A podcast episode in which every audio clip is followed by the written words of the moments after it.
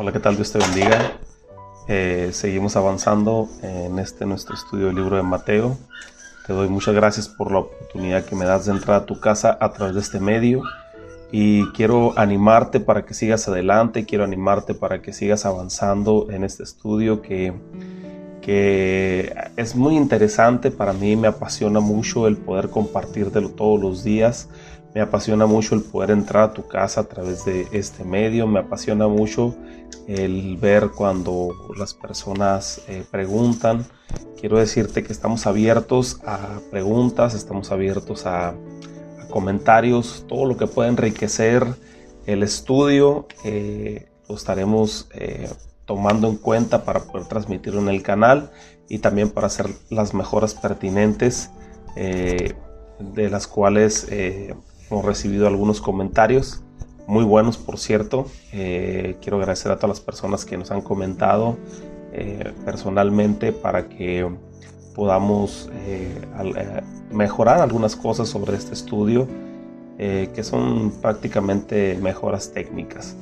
quiero iniciar o continuar más bien con el estudio y el día de hoy comenzamos con el versículo 21 del capítulo 5 de Mateo. Eh, recordamos que todos los estudios y todas las grabaciones se encuentran en nuestra página de Facebook, en nuestro canal de YouTube, en Spotify y en cualquiera de estos medios tú puedes escucharlo y, enriquecerte, ponerte al día y, continuar con este estudio que, que yo sé que va a ser de gran eh, bendición para tu vida. Yo espero que así sea, tanto para ti como para tu familia, y que en un tiempo, eh, pues no muy largo, podamos eh, seguir avanzando en otros libros. vamos a iniciar el día de hoy con el versículo 21.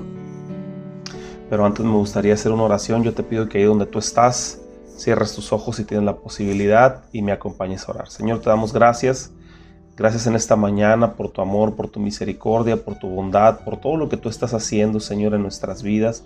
Porque sabemos, Señor, que, que todo lo que estamos haciendo es para ti, Señor, y que tú tienes el control y el cuidado de todas las cosas, Señor. Yo te pido, Señor, que pongas un carbón encendido en mi boca y que únicamente palabra que sea de tu corazón y de tu inspiración pueda salir de mi boca y que pueda llegar al corazón de mis hermanos y dar fruto al ciento por uno. Señor, yo te doy gracias. Te pedimos también por la situación global, por la situación en el mundo. Te rogamos, Señor, que nos permitas como iglesia eh, poder tener la, posibilidad de volver a abrir los servicios muy pronto. Eh, podamos reunirnos, congregarnos como, como está en tu palabra y que podamos, Señor, también eh, ser ese medio para que las personas puedan llegar a ti. Te pedimos que traigas sanidad a las personas que han sido infectadas y que sigas protegiendo a todas aquellas familias, Señor, que han estado en sus hogares resguardándose. Yo te doy gracias en el nombre de Jesús. Amén. Bueno, estamos eh, hablando de uno de los sermones más interesantes y más sustanciales de, los mensajes que dio el Señor Jesucristo. Quiero decirte que, que en Él vas a poder encontrar muchas cosas que te van a poder beneficiar Así como en toda la palabra, así como en toda la escritura, eh, siempre el Señor Jesús tuvo el cuidado de en esos tres años que estuvo capacitando a sus discípulos, capacitando a las personas que estaban alrededor de, de Él.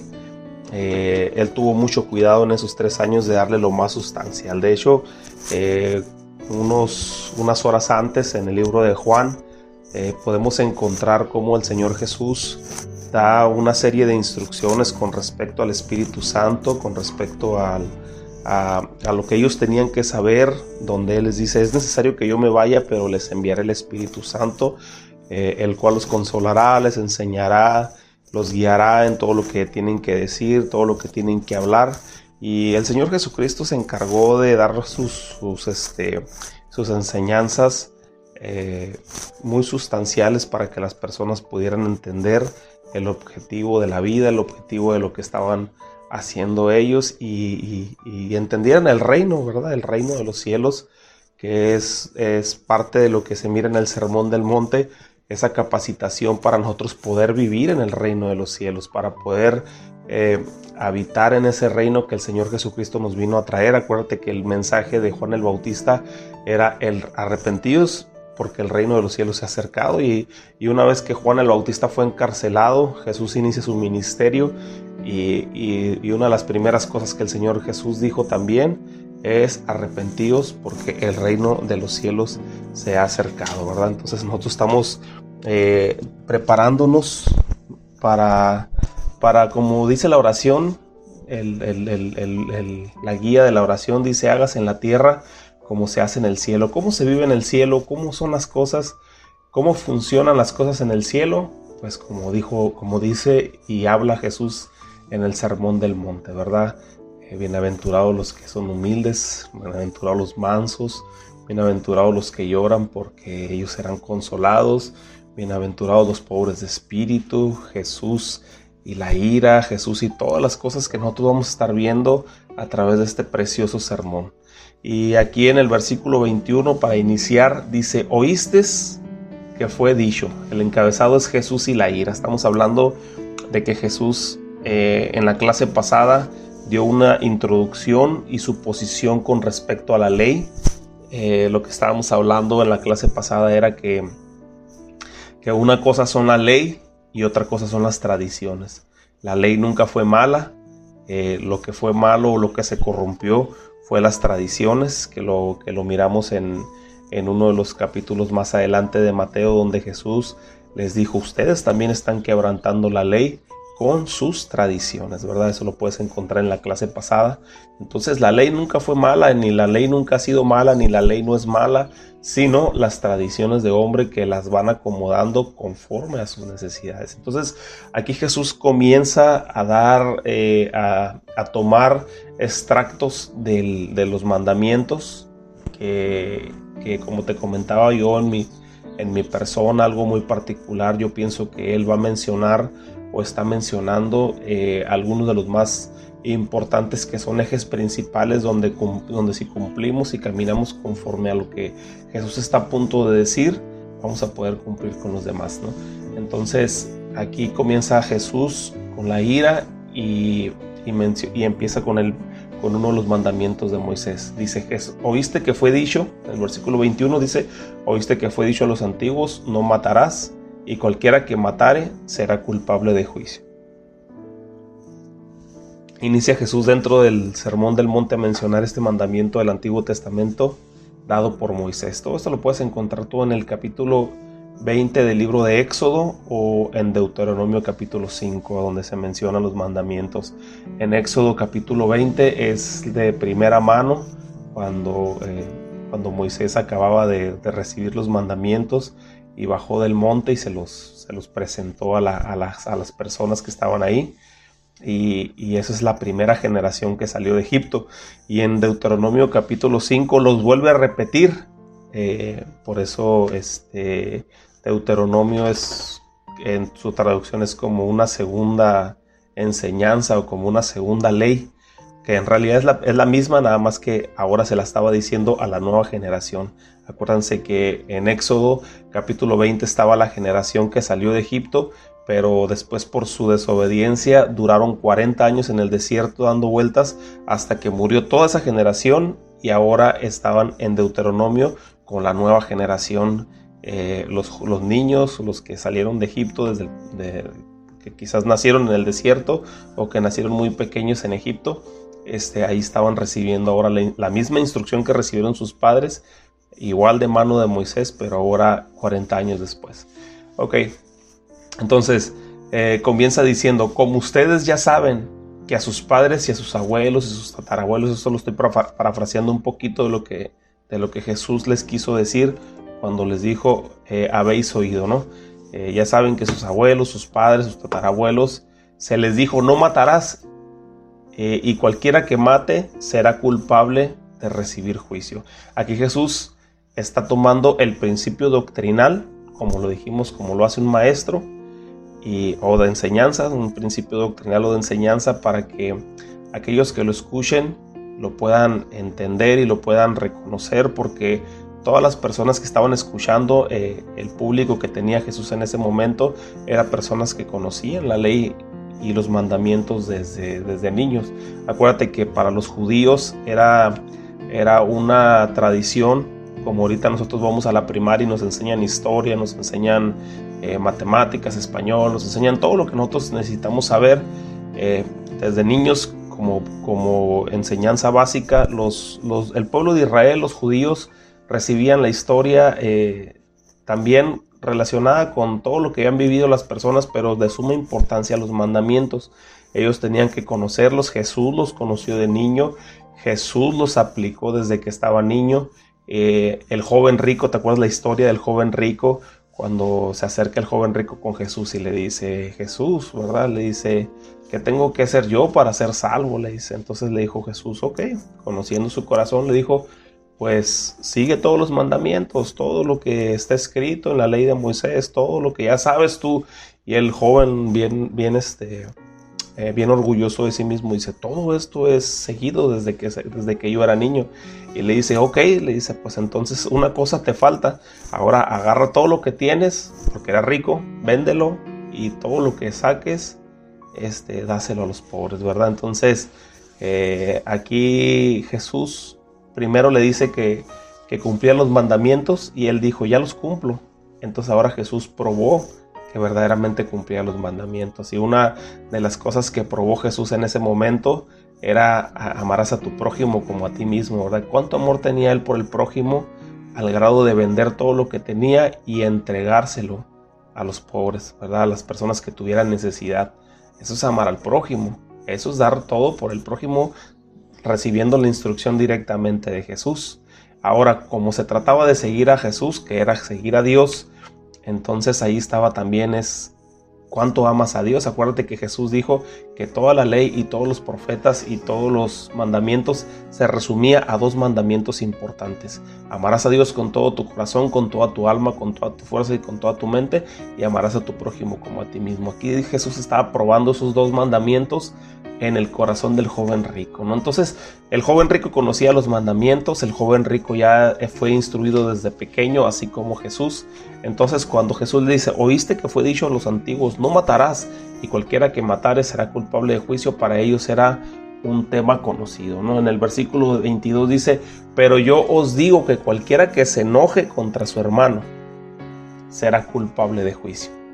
Pero aquí en esta parte Jesús ya les dio el principio, les dio el mandamiento en el versículo anterior, pero aquí Jesús va a ampliar ese principio. Aquí hay que poner mucha atención porque es importante ver el contexto en el que se, en el que se está desarrollando esta conversación. Porque hay una escritura donde el apóstol Pablo le dice a la iglesia, airaos mas no pequéis. Entonces, ¿por qué Jesús les está diciendo que cualquiera que se enoje contra su hermano será culpable de juicio?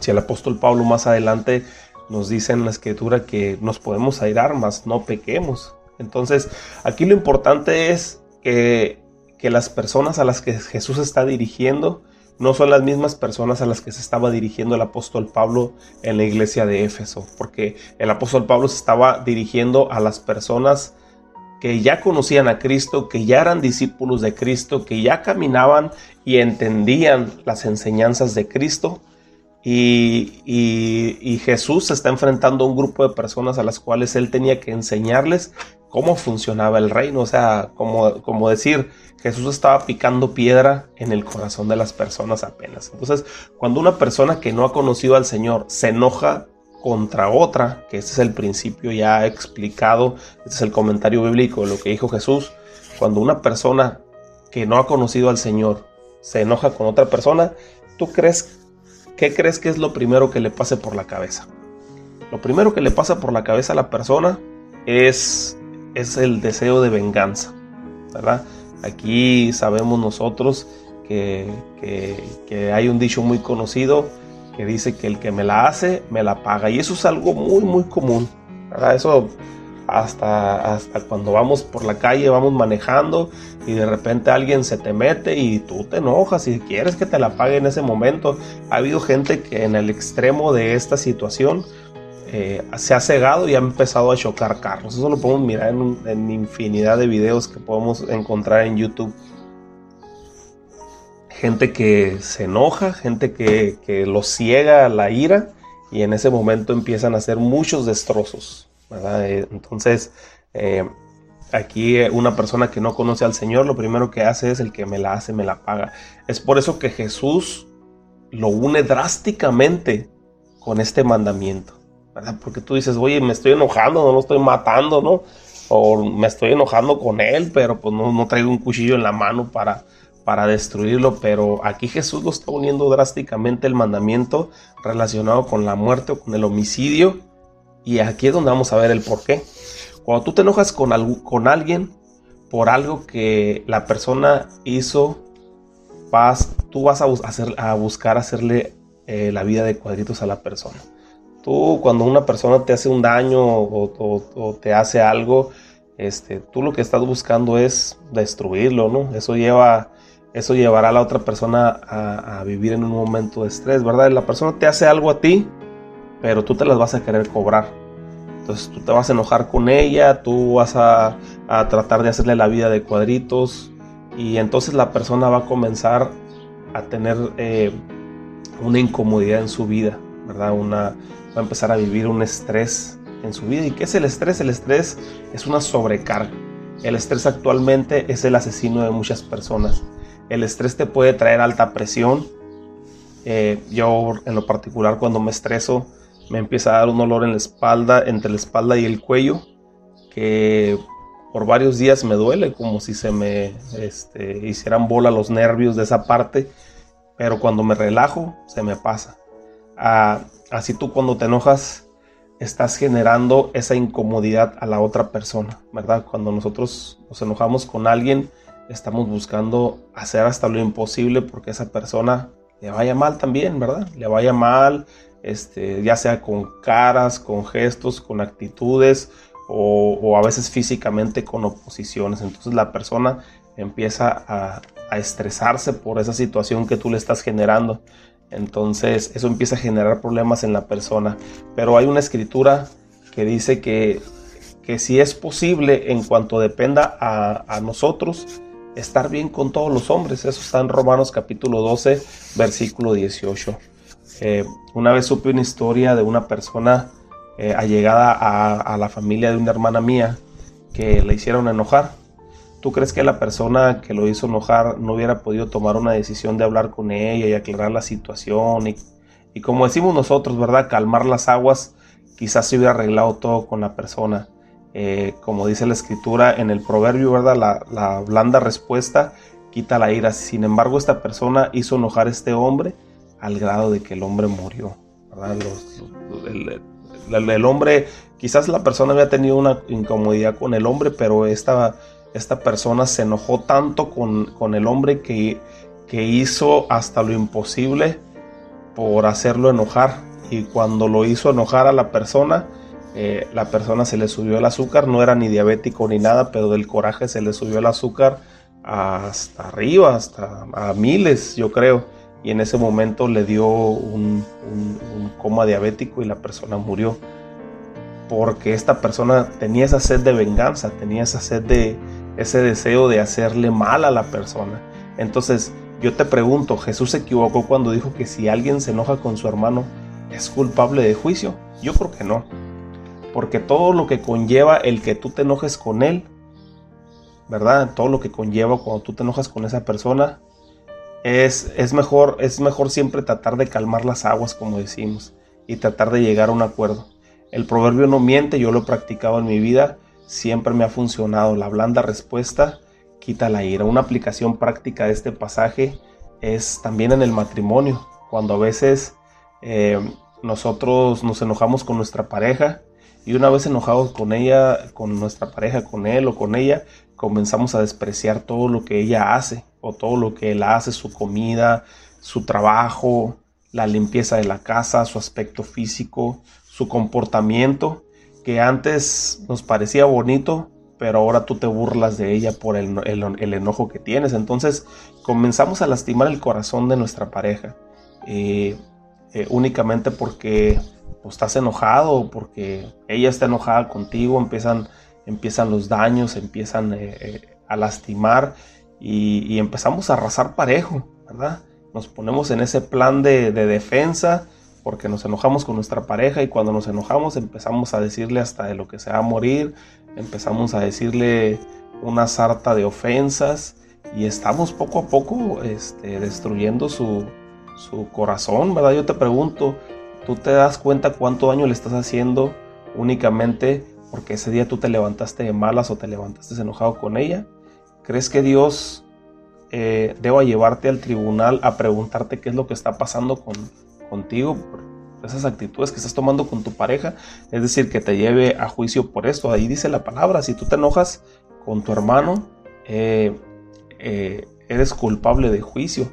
¿verdad? Y muchas veces nosotros no miramos a nuestra pareja como nuestra hermana en, como nuestra hermana en Cristo o nuestra hermana en el Señor, ¿verdad? Nosotros la miramos como, como una persona a la cual podemos agarrarla como sparring, como, como los boxeadores y descargar nuestra furia. Sin embargo, se nos olvida que que también ella es una joya del Señor y que la palabra de Dios dice que para que nuestras oraciones no sean estorbadas, ¿verdad? Estemos bien con nuestra pareja y que también debemos de tratarla como a vaso más frágil, ¿verdad? Entonces por nuestro enojo, por nuestra ira, por nuestro este, orgullo, empezamos nosotros a tratar mal, ¿verdad? Hasta nuestra pareja y eso aquí está muy muy ligado con lo que el Señor Jesús dijo, ¿verdad? Cualquiera que se enoje con su hermano es culpable de juicio por todo lo que conlleva que tú te enojes con él, ¿verdad? Todo lo que te va a llevar a hacer contra él el que tú estés enojado con él. Entonces entendamos el alto porcentaje de, los eh, entendamos que el que mucho mucho porcentaje de los problemas que nosotros tenemos en nuestra día a día con nuestra pareja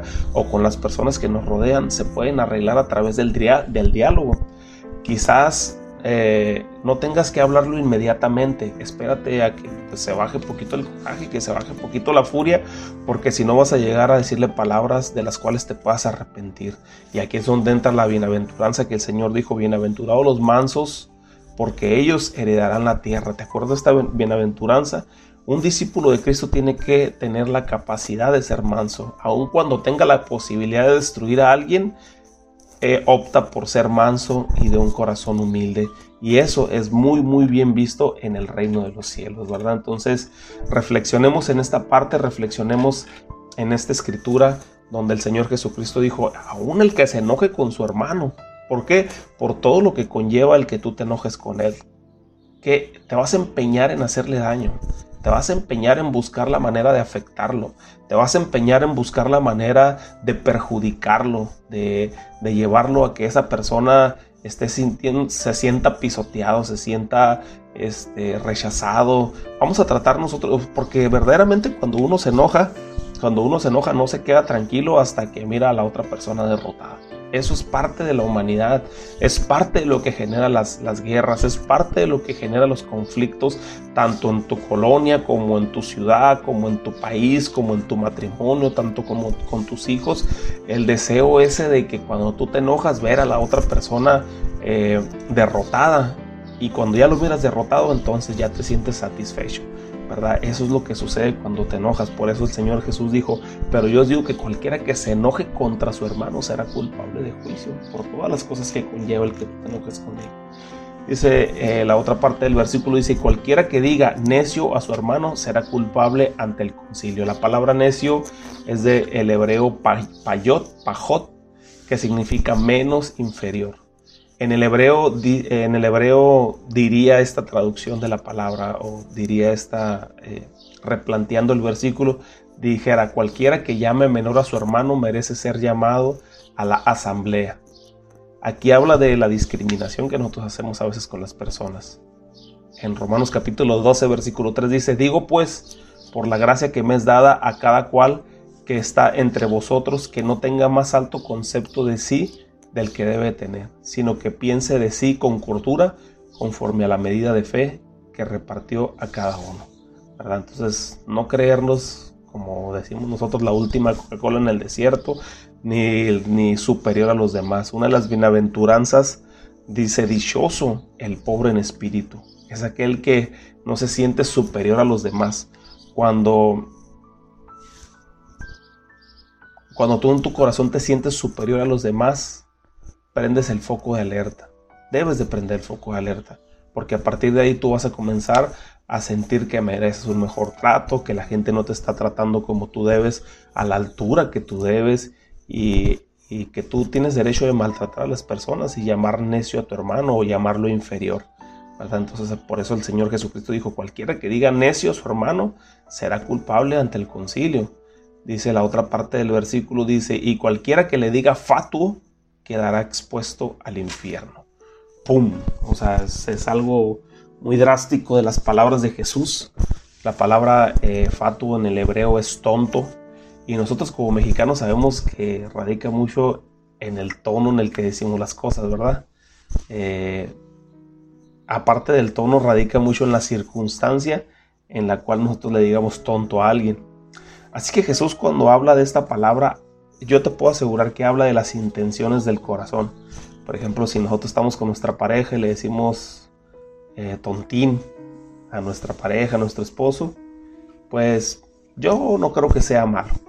Pero si enojado tú le dices a tu esposa o a tus hijos o a un amigo, este, hey, eres un tonto, Estamos pisoteando la creación de Dios con nuestras actitudes, por lo que estamos provocando que en su corazón sienta. Ah, así que, pues mientras sean peras o manzanas, como decimos, hay que tratar de erradicar los insultos que puedan llegar a lastimar de una forma irreversible el corazón de una persona, haciéndola que se sume, eh, que se suma en un estado de presión influenciada por el enemigo. y pues si nosotros somos eh, parte de que esa persona entre en depresión o se hunda en los lazos del enemigo porque nosotros la, la ofendimos, pues entonces vamos a ser eh, acreedores al juicio de Dios. Así es que tenemos que tener mucho cuidado. Acuérdate que dice la palabra que, por cualquier palabra eh, ociosa que salga de nuestra boca, vamos a dar juicio, vamos a dar este, cuentas el día del juicio. Así es que mejor tratemos de mejorar nuestro léxico y ser un poco más diplomáticos y tratar de no ofender a las personas porque no sabemos eh, lo que pueda suceder. Y si nos hemos dado cuenta que hemos ofendido a alguien, lo más importante es ir rápido a pedirle perdón. Y aquí es donde se liga con el versículo 23 y 24. Dice, por lo tanto, si traes tu ofrenda al altar y allí te acuerdas de que tu hermano tiene algo contra ti, deja allí tu ofrenda delante del altar y anda y reconcíliate primero con tu hermano y entonces ven y presenta tu ofrenda. ¿Verdad que es importante? Vamos a poner mucha atención en lo que dice esta escritura, porque la, la hemos memorizado mal. Yo muchas veces le he preguntado a las personas que me reciten este versículo y todos o en su mayoría cometen el mismo error.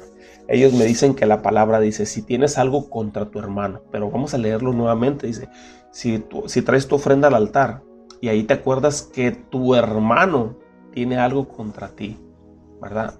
Aquí dice, si tu hermano tiene algo contra ti, entonces aquí se están invirtiendo los papeles. Yo he escuchado mucho eso que dice, pues yo no tengo nada contra él, así que pues muy sus problemas, ¿no? O sea, así como que pues muy su bronca, él, como él piense o lo que haga o deje de hacer, pues a mí no me interesa, para mí es irrelevante, pero aquí el Señor nos lleva más allá, nos lleva ayudar a las personas a encontrar la sanidad de su corazón. Y eso es algo sumamente importante, ¿verdad? Porque nosotros hemos venido a hacer una función, ¿verdad? Que Jesucristo dejó, que es llamar al arrepentimiento, al perdón de pecados.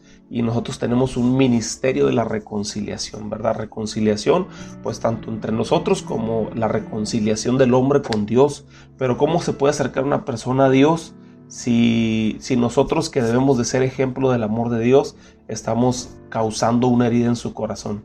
A lo mejor tú hiciste algo inconsciente, ¿verdad? A lo mejor ni cuenta te diste y esta persona lo tomó personal, lo tomó en contra de él como si tú lo hubieras hecho con el afán de molestarlo, pero en tus manos está la posibilidad de ayudar a la persona a que salga de ese valle y después juntos poder adorar al Rey de Reyes y al Señor de Señores, pues adelante, ¿verdad? Demos la milla extra, un poquito más adelante vamos a, a, escuchar cuando Jesús les menciona sobre la milla extra, pero yo te digo en este momento, demos la milla extra, vayamos más allá de lo que la gente común hace, de lo que la gente normalmente haría, porque nosotros no pertenecemos a este mundo, aunque estamos en este mundo, no pertenecemos a este mundo, pertenecemos a, un reino celestial y el reino celestial se rige de esta manera, con estas, con estas reglas, ¿verdad? Donde si, si alguien tiene algo contra ti, tú vas y hablas con la persona y arreglas la situación. Versículo 25 dice, ponte de acuerdo con tu adversario pronto, entre tanto que con él, que con él, ah, otra vez, ponte de acuerdo con tu adversario pronto, entre tanto que estás con él en el camino. No sea que el adversario te entregue al juez y el juez al alguacil y sean echados en la cárcel. De cierto te digo que no saldrás de allí hasta que pagues el último cuadrante. Versículo 25 y 26. Para mí es una escuela de vida. Eso a mí me ha ayudado de una forma impresionante en mi vida. No, no sabes, no, no tienes idea de cuánto me ha ayudado a mí este versículo. Entiéndelo, analízalo, imprégnate de él y eso te va a ayudar a evitar muchos problemas graves en tu vida. ¿No te has dado cuenta que hay gente que se la pasa en problemas y problemas y problemas? Sale de uno y se mete en otro, sale de otro y se mete en otro. Es por este versículo, es por la forma en cómo se mueven y cómo actúan con respecto a este versículo. Y la palabra de Dios lo está enseñando. Yo te acuerdas que yo te he dicho que la, la, palabra de Dios es el manual del fabricante del humano. Si todos siguiéramos lo que la palabra de Dios dice, el mundo fuera un mundo mejor. ¿Por qué? Porque aquí está el manual de instrucción, aquí está la forma en que nosotros debemos de comportarnos, aquí está la forma en cómo nosotros debemos de caminar. Y entonces aquí el Señor te está dando una herramienta súper importante que debemos de entender, cáptala en tu corazón, cáptala. Aquí entran las personas que dicen, pues a ver de qué cuero salen más correas, ¿has escuchado eso?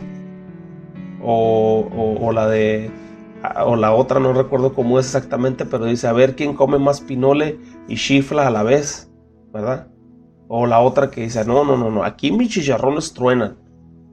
Para las personas eh, que nos escuchan de otra parte del mundo, estos son dichos que usamos los mexicanos para decir que nosotros podemos ser más astutos que las demás personas. Pero el Señor aquí nos está diciendo claramente, el Señor te dice, detente, detén el fuego antes de que sea demasiado tarde. Ponte de acuerdo con tu adversario pronto, dice.